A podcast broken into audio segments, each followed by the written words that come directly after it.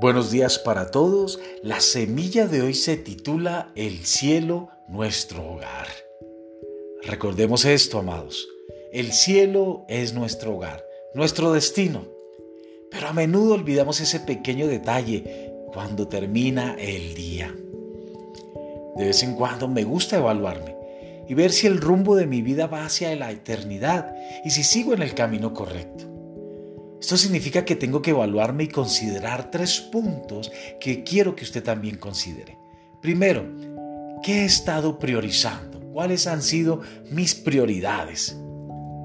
¿Han estado mis decisiones alineándose con el plan y el futuro de Dios para mi vida? ¿Estoy atendiendo o teniendo en cuenta las consecuencias de mis decisiones antes de tomarlas? Creo que esto es algo muy importante que todos deberíamos hacer. Es demasiado fácil y sobre todo en las culturas occidentales, nos enfocamos en el aquí y ahora, en el próximo paso o adquisición, en el próximo ascenso o logro. Sin embargo, y a menudo estas cosas nos privan de estar invirtiendo en las cosas que realmente son importantes. Escuchen esto, su amor tiene la primera y la última palabra en todo lo que hacemos. Te hago una pregunta has preguntado alguna vez qué es lo que Dios valora más? La Biblia lo deja bien claro.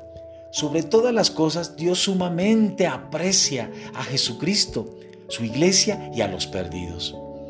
La evidencia, la evidencia, de esto queda bien clara en el sacrificio de aquel a quien Él más aprecia para asegurar que nosotros tuviésemos una casa garantizada con Él, tanto en la tierra como para la eternidad.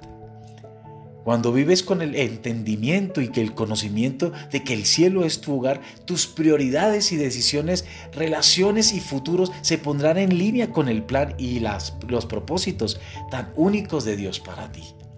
En Proverbios 4:18 dice, mas la senda de los justos es como la luz de la aurora que va en aumento, en resplandor, hasta que el día es perfecto. Vive con el cielo en tus ojos, la eternidad en tu corazón y tu enfoque en Dios y las personas. Esa es realmente una vida bendecida y recuerda siempre que lo mejor está por venir. Haz esta oración conmigo y repite, Señor, al mirar al futuro, te doy tantas gracias por Jesús, quien ha abierto el camino para mí. Por tu Espíritu te pido que me des gracia para cada día, para mantener el cielo en mis ojos mientras ando por la vida del camino a casa.